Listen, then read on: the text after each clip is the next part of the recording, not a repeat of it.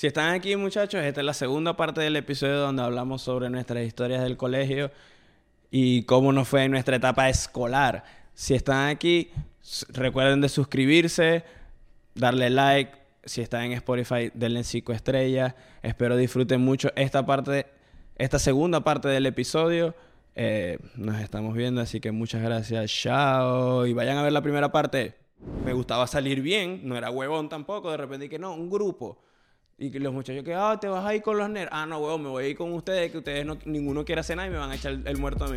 No, me voy con los nerds. Solo sé, solo sé que no sé nada.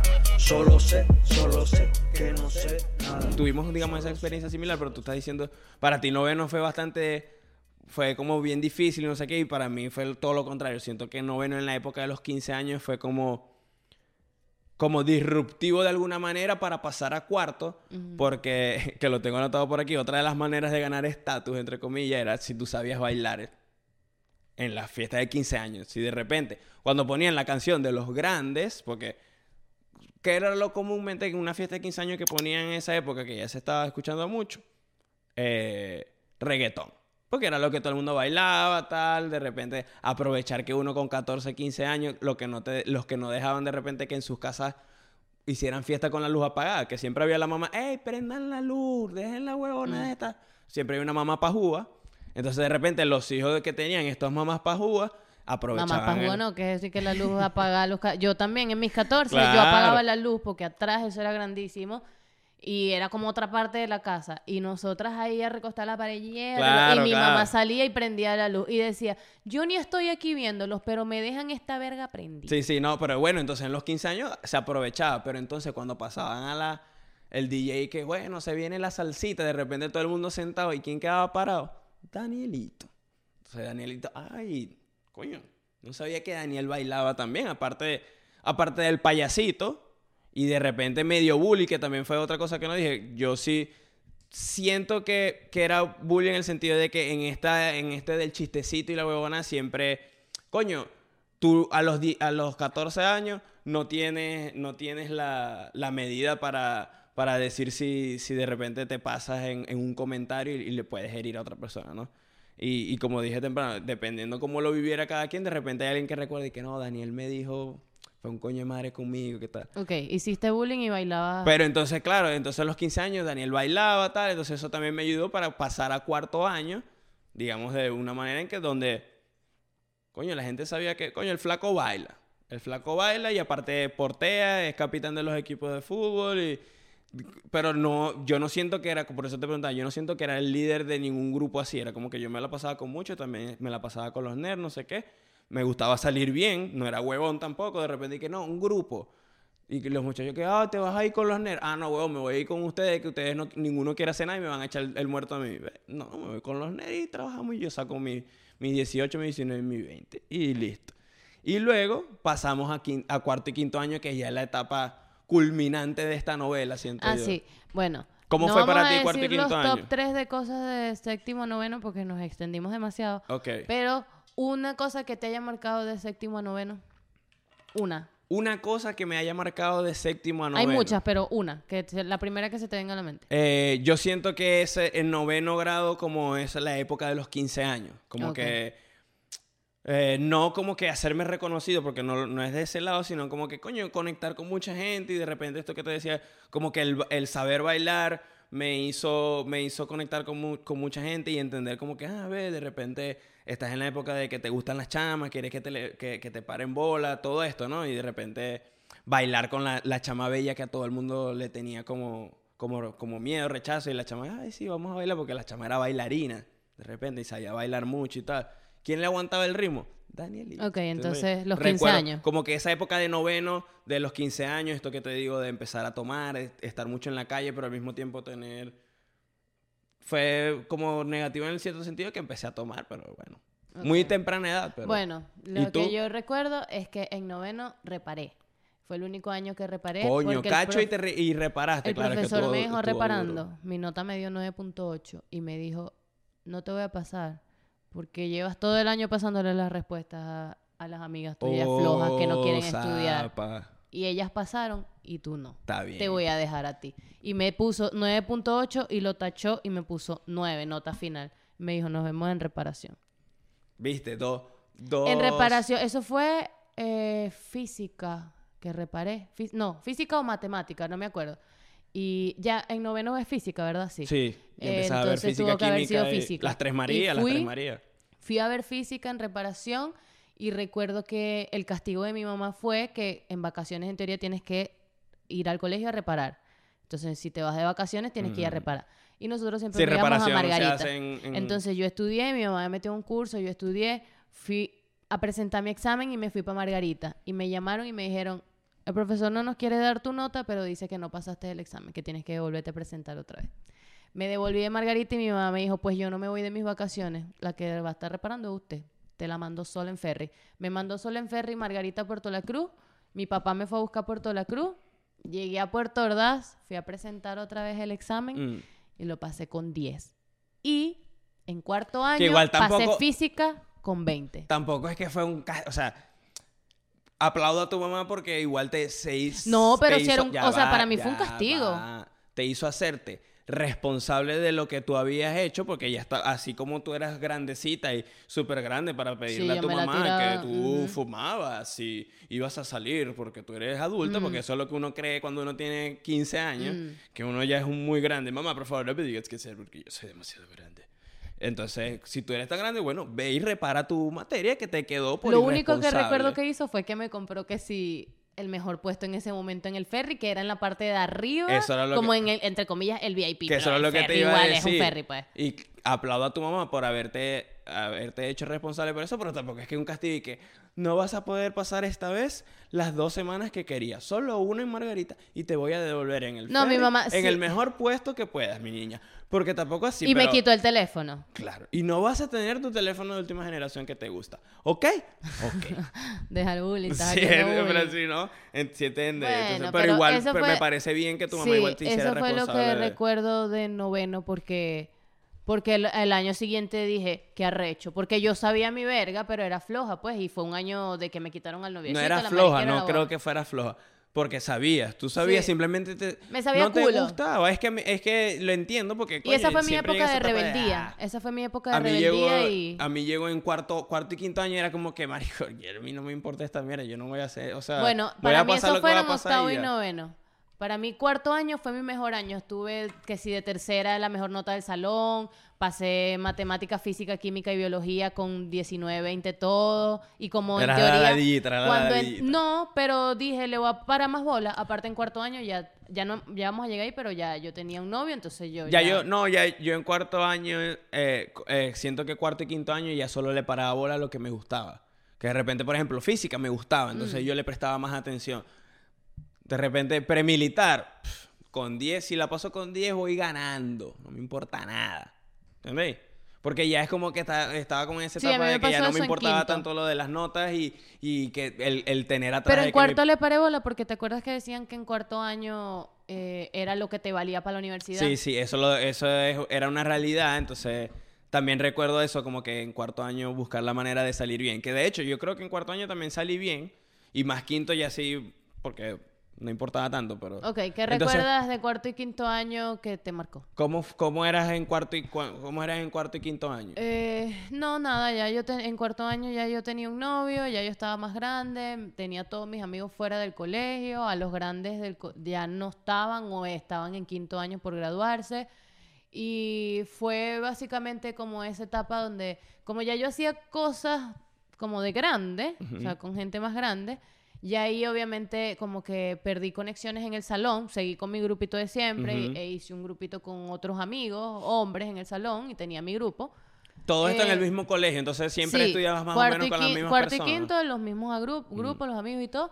Pero también fue una época donde me sabía todo a culo, entonces también le decía vergas a la gente del salón así mm, vainas cuando se metían así por lo mismo, porque yo ya en ya cuarto y quinto año ya mi mamá sabía todo lo que yo hacía, ella o sea, sabía pues si salgo, si bebo, si tomo, si duermo en la calle, Claro, si y ya en, tengo esa, un e- novio. y en esa época se, se- ve mucho así Y como obviamente que era- eras, eras puta porque te, te besaste con dos muchachos y ayer te vieron No, en, y- un- en una discoteca. No, y ni ¿qué es siquiera era por eso. Yo tenía mi novio y ya yo tenía un novio. Mi novio era dos años mayor que yo. Yo tenía en ese momento 16, 15 cuando empecé con él, 16 y él tenía 18. Entonces él acaba de graduarse del colegio. eh, yo mm, con él, sus amigos, con Porque era mis la, amigos más seguramente era la, ni- la niñita que estaba ya se había desarrollado y estaba, estaba. Sí, yo en cuarto y quinto año sí me salieron unas teticas y un culito, una cosa así. Me puse. Y en esa época siempre flaquitica las con unas niñas, tetotas. siempre es típico. Yo desde esta experiencia de hombre era como que las ni- la, la- la chama que te conté ahorita de la que bailaba y no sé qué, que era como una chama bonita, que, la- que había como... Siempre ella era como que muy odiosa, entonces había como un respeto en este sentido. Y siento que va de este lado de... Hay ciertas chamas que son como maduras, no sé qué, y, y- y siempre en esa época empieza, en cuarto año siempre buscas como que, que los que están en la universidad entonces- son los chamos cool, los que están en la universidad, y entonces los de los que estudian en tu salón son como que, que gallos, que No, y la verdad, la verdad, la verdad es que para ser honesta, en mi salón sí había mucha gente, o sea, lo que para esa época se consideraba los tontitos y cosas así. O sea, por ejemplo, yo en cuarto y quinto año muy poco podía planear un, bueno, vamos a beber en casa de no sé quién, cuarto y quinto año. ¿Por qué? pero- Porque a nadie le dejaban beber. Pero es que Entonces está- era pero es como que tiene ¿Quiénes senti- son, marico? Pero ¿Quién- es que me- tiene, lo que pasa es que tú estabas en un contexto que no, donde no pertenecías para nada, porque tú Sí. eres una persona. Yo recuerdo incluso que en quinto año yo me, o sea, como que tuve un viaje por una semana, volví y habían hecho una vaina que era como el cara a cara.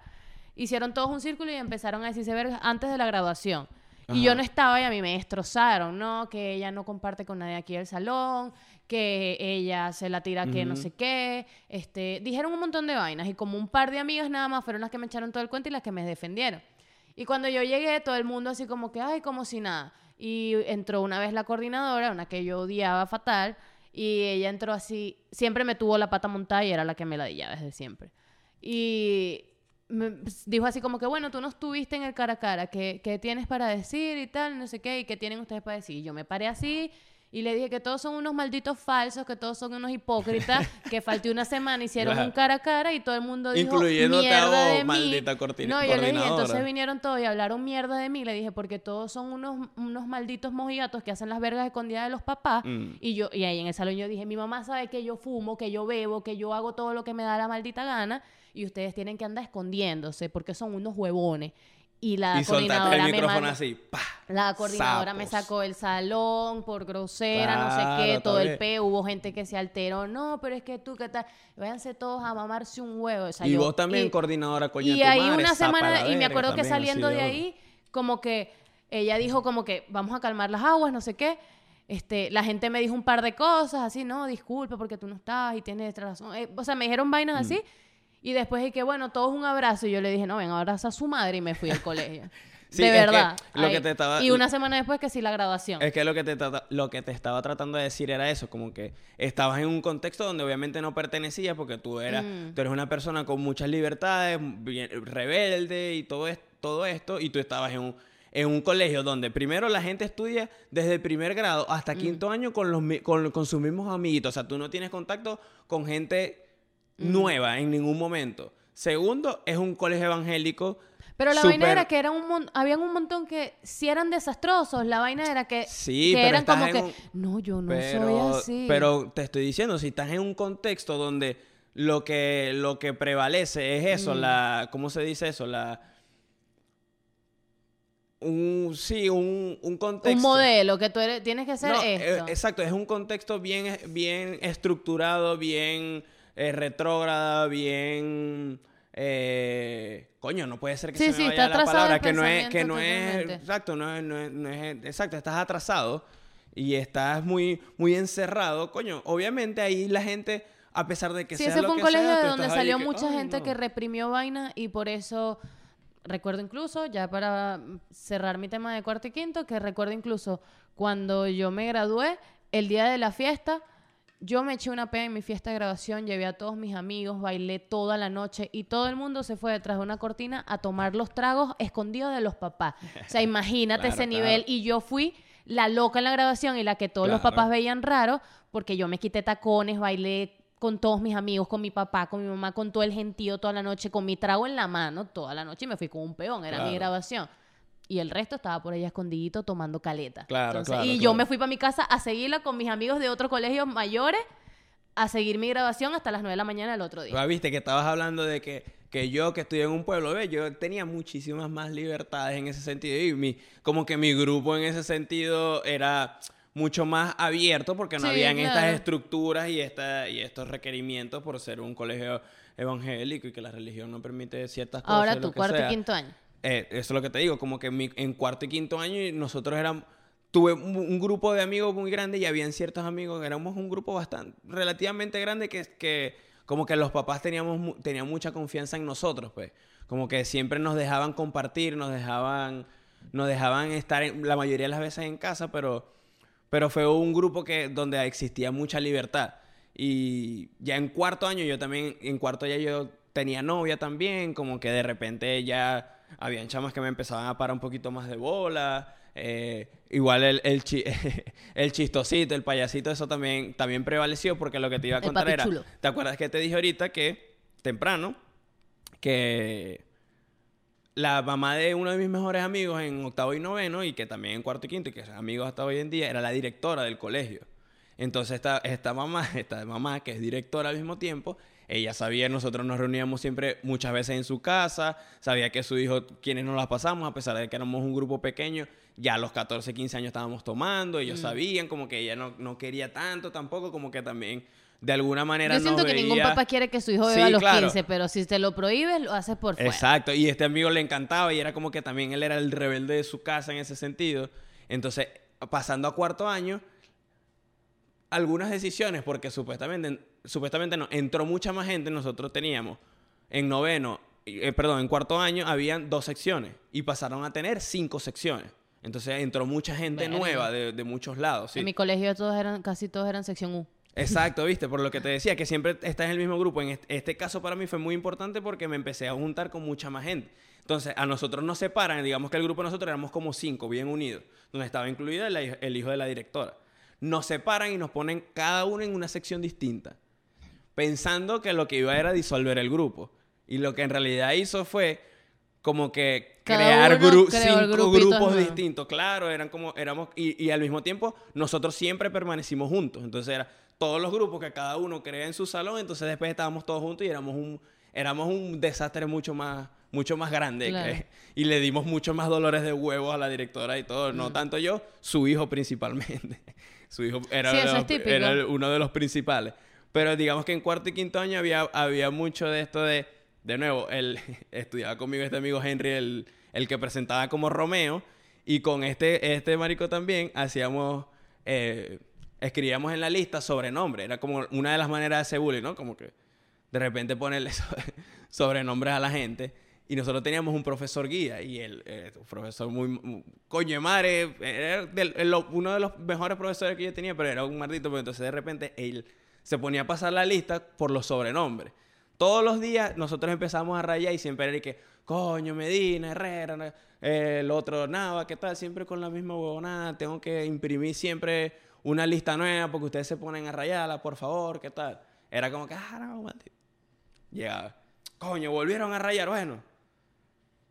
Vamos a pasar la lista, por favor. De repente. Que levante la mano la señorita saco de arena, porque tenía unas tetotas y le decíamos la saco de arena. Y se cagaba la risa así que... Y nosotros, ah, por favor, no, no se rían mucho. Y tenía que decir presente. Imagínate el profesor, el bully que le estaba haciendo el profesor. De repente, que levante la mano, por favor, el señor Panfilio. Presente. Que levante la mano, señor Nariz de Tucán. Y así se ponía. Y después, cuando terminaba de pasar la lista, el Mulmerdito, y que, bueno, se me van los tres y nos vamos para coordinación. Que me vas a y que no joder, pero si estamos aquí cagados de la risa y vos estáis jodiendo y nos vas a mandar por. coordinación". No, no, no. Y él se, se, se ponía serio así. Después, cuando salíamos, y que no, muchachos, no se pueden estar poniendo con esa verga, que tal. Que no sé qué. se- se- No, son muy pasados, que tal. eh.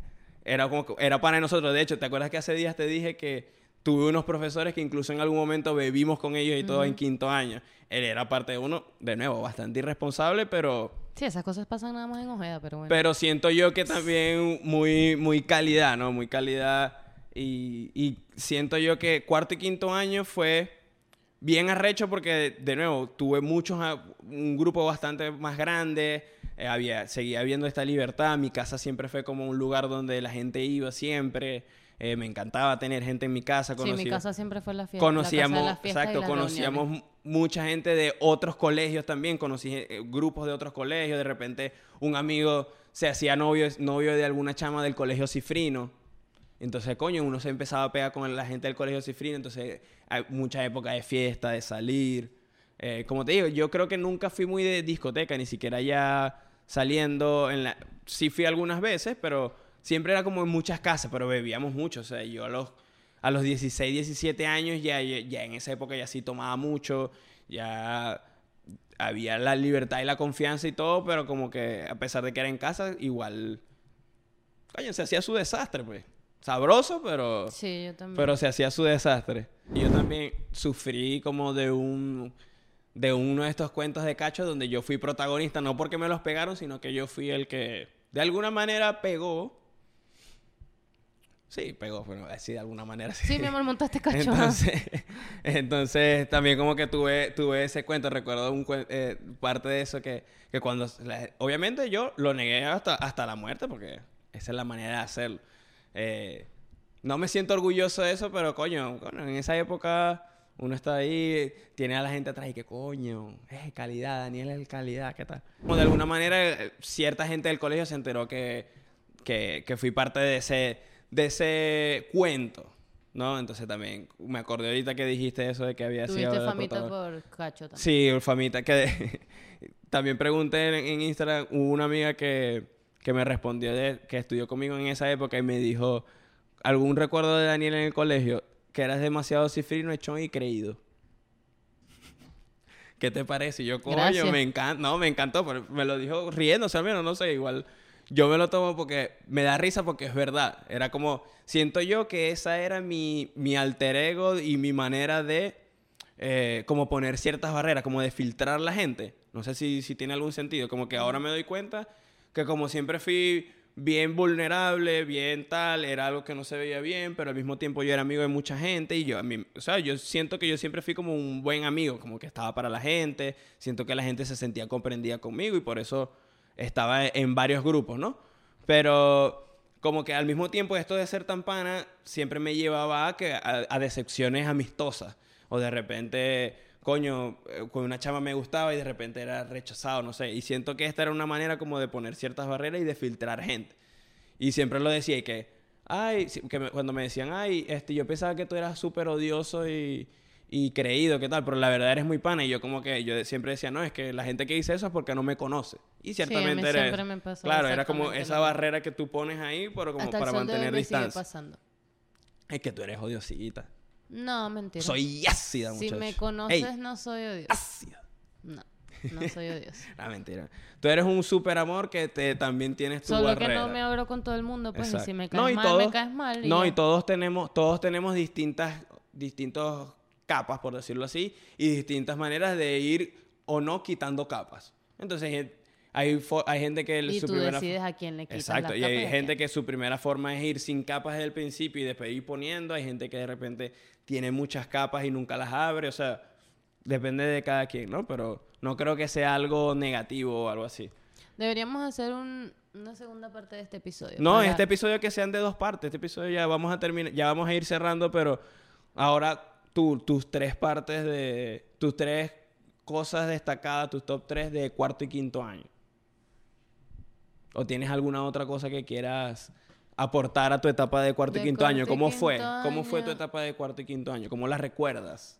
¿Como una etapa bonita? ¿Como una etapa chimba? No, una etapa bonita y de desastre porque yo en cuarto y quinto año ya yo me iba para la discoteca, siempre me escapaba para las discotecas, ni siquiera... Ah, pero entonces no lo recuerdas por, por el colegio, sino por la etapa. porque en el colegio no, o sea... Es que en cuarto y quinto año me sabía mucho a culo el colegio, o sea, me daba igual el Por eso, pero no tenías y yo tu toda relación mi con vida eso la tenía fuera del colegio. Entonces, del colegio lo que puedo recordar son que sí, las vainas de premilitar, que siempre era un desastre en premilitar. La jodedera. Eh, la jodedera, siempre era un claro. desastre. Eh, y que en quinto año, ve, me puedo acordar de esto, que en quinto año eh, que yo me gradué, eh, fue cuando había pasado el peo de que, ay, que el desahogo y yo, váyanse todos a mamar y todo el peo. Ujú. Creo que fue en quinto, sí tuvo que haber sido en quinto. Y eh, cuando me gradué, normalmente la, la directora y la coordinadora, que como te digo, o sea, siempre fue muy notorio que ellas me tenían la pata montada porque yo fui un dolor de porque era, cabeza. era la oveja negra. Siempre, Claro. desde siempre. o sea, y me hicieron firmar libros de que si una más y me botaban del colegio. Claro, estamos hablando de un colegio de monjas donde, Y hay, un donde está una de chama con esta... Sí. Y entonces cuando yo me gradué, por ejemplo, todas las que se graduaron conmigo, que tenían el mismo tiempo que yo, por ejemplo, era como que, bueno, tal y tal persona, 15 años, no sé cuántos años en total, pero ajá, no sé cuántos años estudiando en el colegio, es una persona que le gusta tal y tal, quiere estudiar tal cosa, tal. Y cuando tocó a mí, dijeron y que tiene tantos, ajá, mi nombre completo, ajá, un aplauso para tal, que recibe su medalla, su vaina, tantos años en el colegio, ya.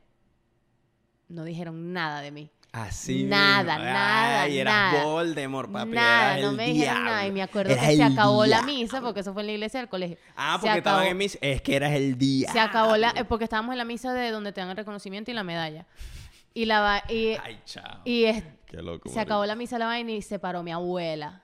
Y fue donde la coordinadora y le dijo, o sea, le dijo así algo como que, ah, mi nieta es solo eso, o sea, solamente estudió esto y ya. Y para el resto de gente que le dijiste que, ay, que, que si va a estudiar esto, que siempre estuvo, o sea, y le dijo así como que, qué arrecho, toda la vida que estudió aquí, todas las mierdas en las que estuvo metida, Mm. todo lo que hizo por el colegio, todos los actos, todas las vergas, y no tienen nada para decir. Y ya, ah. Y la verdad, Coño, pero no. tu mamá, una huevona, te dejó tanto... sa- Tu mamá siendo una es persona que, tan es libre... que ese colegio era, la educación de ese colegio era muy buena.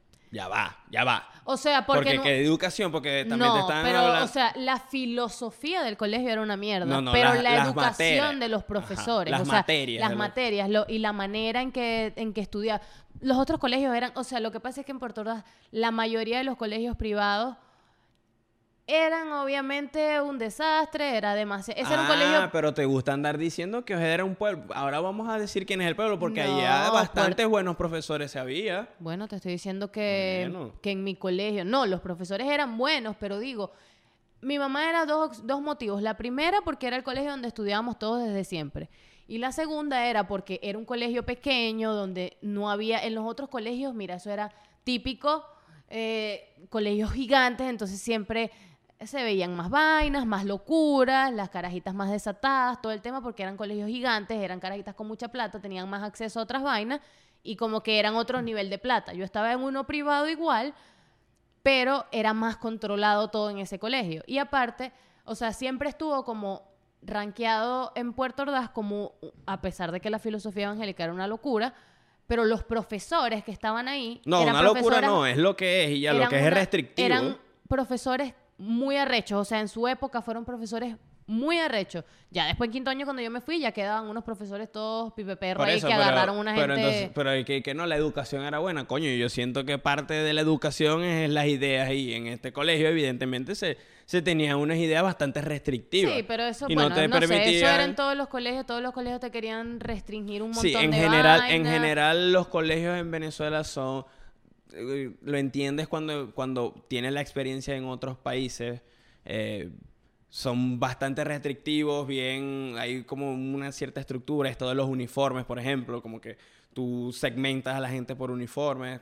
Son Sí, muchas cosas, la también tengo verdad. muchos cuentos. Pero- Incluso en premilitar me mandaban a... ¿Qué talla eres? S. Ok, M para ella. Para que no, se te vea nada, no porque podía- tenías las tetotas grandotas, no, no se puede podía, eh, tenía que usar pantalón de hombre en el permilitar y cuando los actos con otros colegios, toda esa chama Por eso, en general, siento que en general había una idea bastante restrictiva y en, en los colegios. eh, pero, Solo que unos pero- lo cumplían y otros no. No, no es que no los cumplía, sino que a este le suma el componente religioso aparte también. Entonces es como más restricciones todavía. Porque Sí, bueno, no sé, allá había no otros ir- colegios muy famosos y eran católicos o evangélicos y no eran a ese nivel.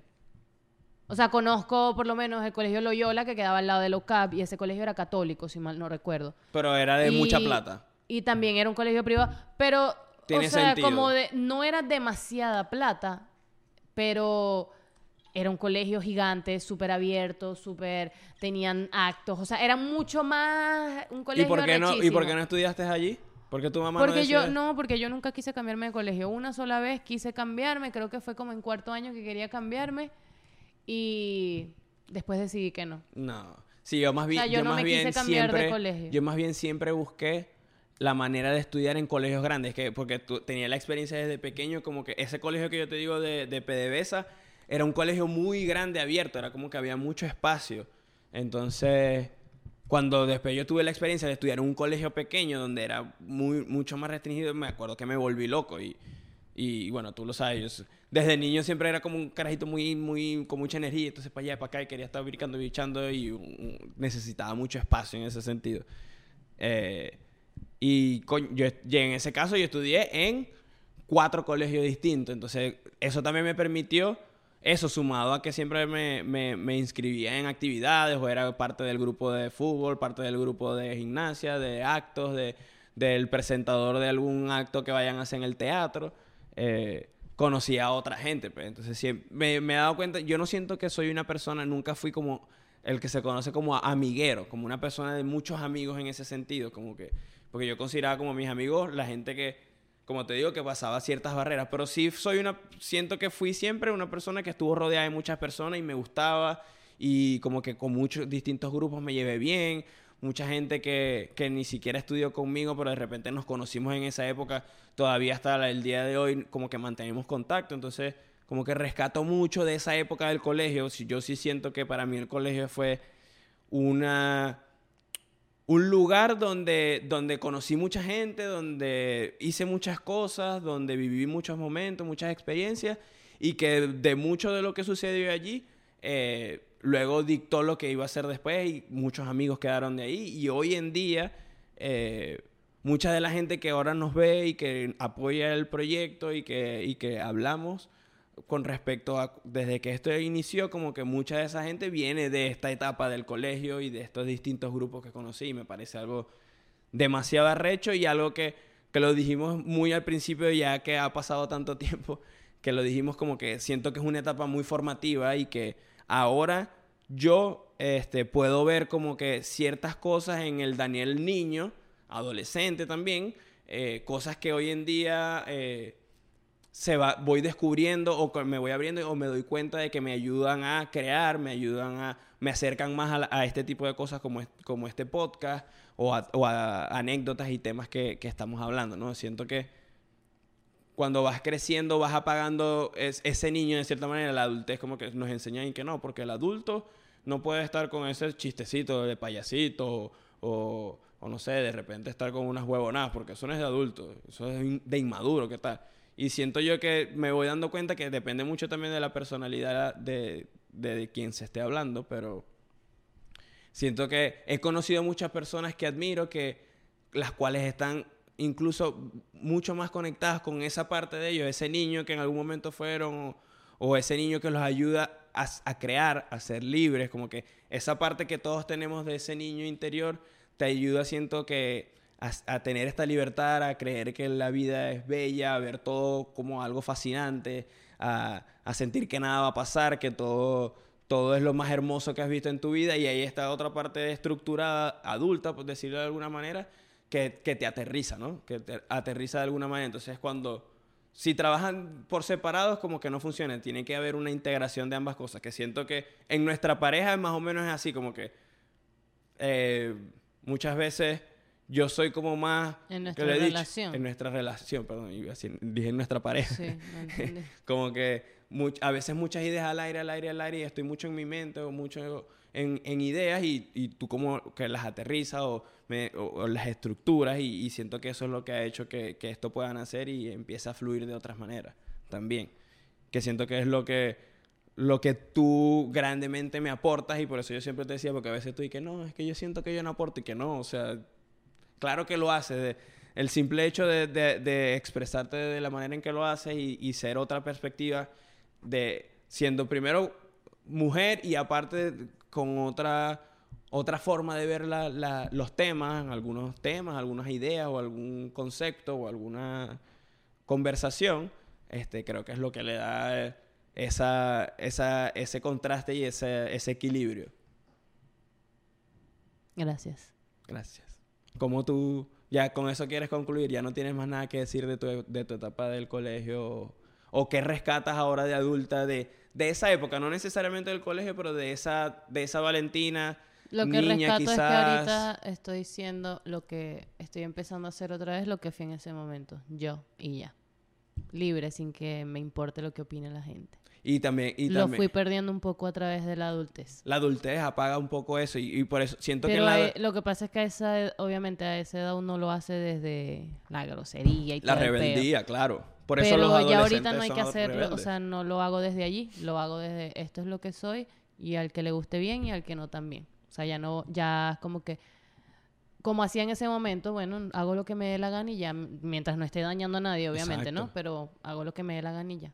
Es que el, y, soy quien soy y el que me quiera, me quiere como soy. y el, y el detrás del hago que me dé lo que me dé la gana, hay un eh, confío y me escucho y creo en lo que en lo que yo siento que me hace feliz y en lo y que hago me lo que me da la gana, no lo que me quieran imponer o lo que debería ser. En ese momento lo fui. Entonces ahorita también como que he retomado eso. Sentí que en algún momento apagué un poco eso y que ya voy. Y que es, es muy difícil ser la oveja negra, entre unas grandes Siempre comillas. la fui. Es muy difícil ser el distinto. Eh, hace días hablábamos de esta palabra normal.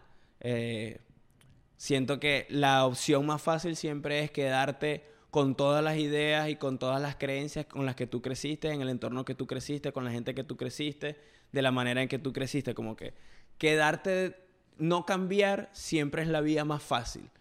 Y cambiar y ser distinto y, y no, no, no restringirte a solo las ideas y creencias que te, que te imponen, sino como que, ajá, pero que hay más allá. ¿Qué, qué otra, cómo, ¿De qué otra manera lo puedo hacer? Esto, esto a mí no me sirve. Ser, ser esa persona en tu círculo, que tú lo eres también en tu círculo familiar, en tu... Ser ese, ese rebelde a veces cuesta mucho, es muy difícil, porque también apagamos mucho por, por estas mismas creencias, vamos apagando mucho estas ideas, a veces creemos que somos inmaduros por esto.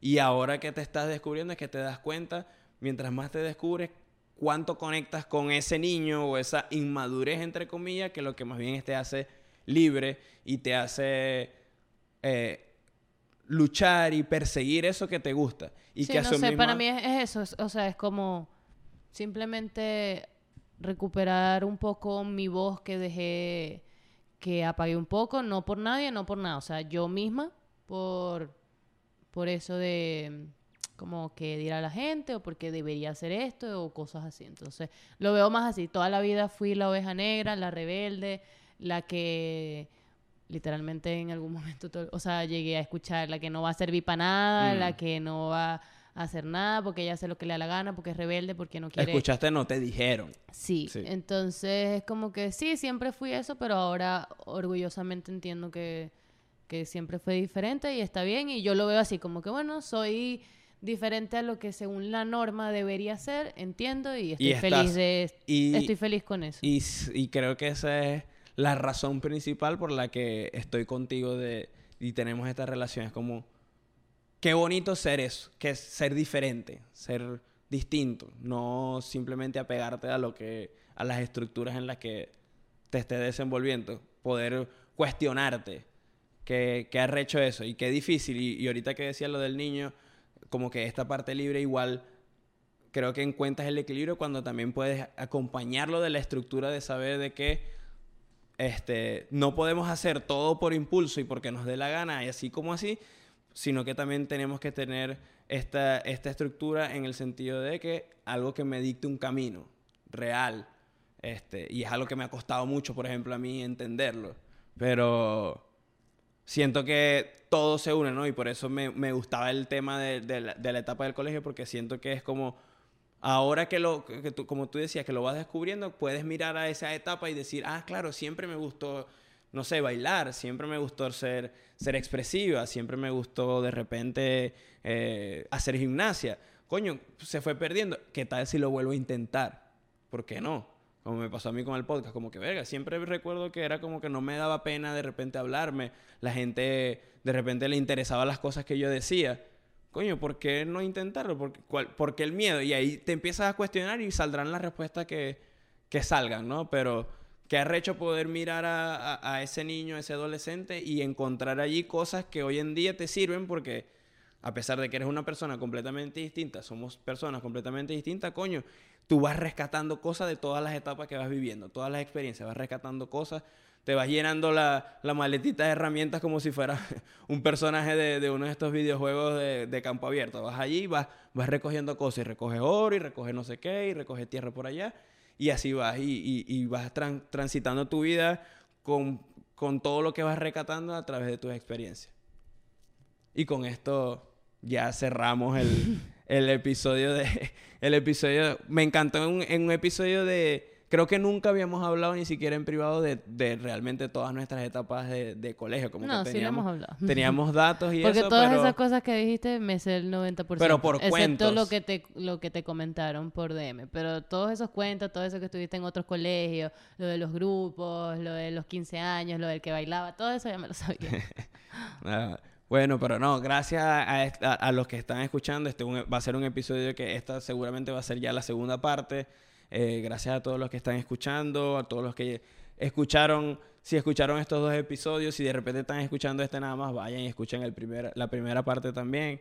Eh, nos alargamos por primera vez, llegamos a alargarnos tanto en un tema, eso indica que, que es un tema que nos gustó mucho y que, y que siento que tiene una importancia bastante grande, como dije al principio, en, en lo que termina siendo de adulto. Así que nada, recuerden suscribirse, darle like, comentar, pásenselos a sus tías, a sus maestras. Si sus niños están en el colegio, pónganle el- este episodio para que ellos vean que, que el colegio a veces es ladilla, pero es divertido también al mismo tiempo.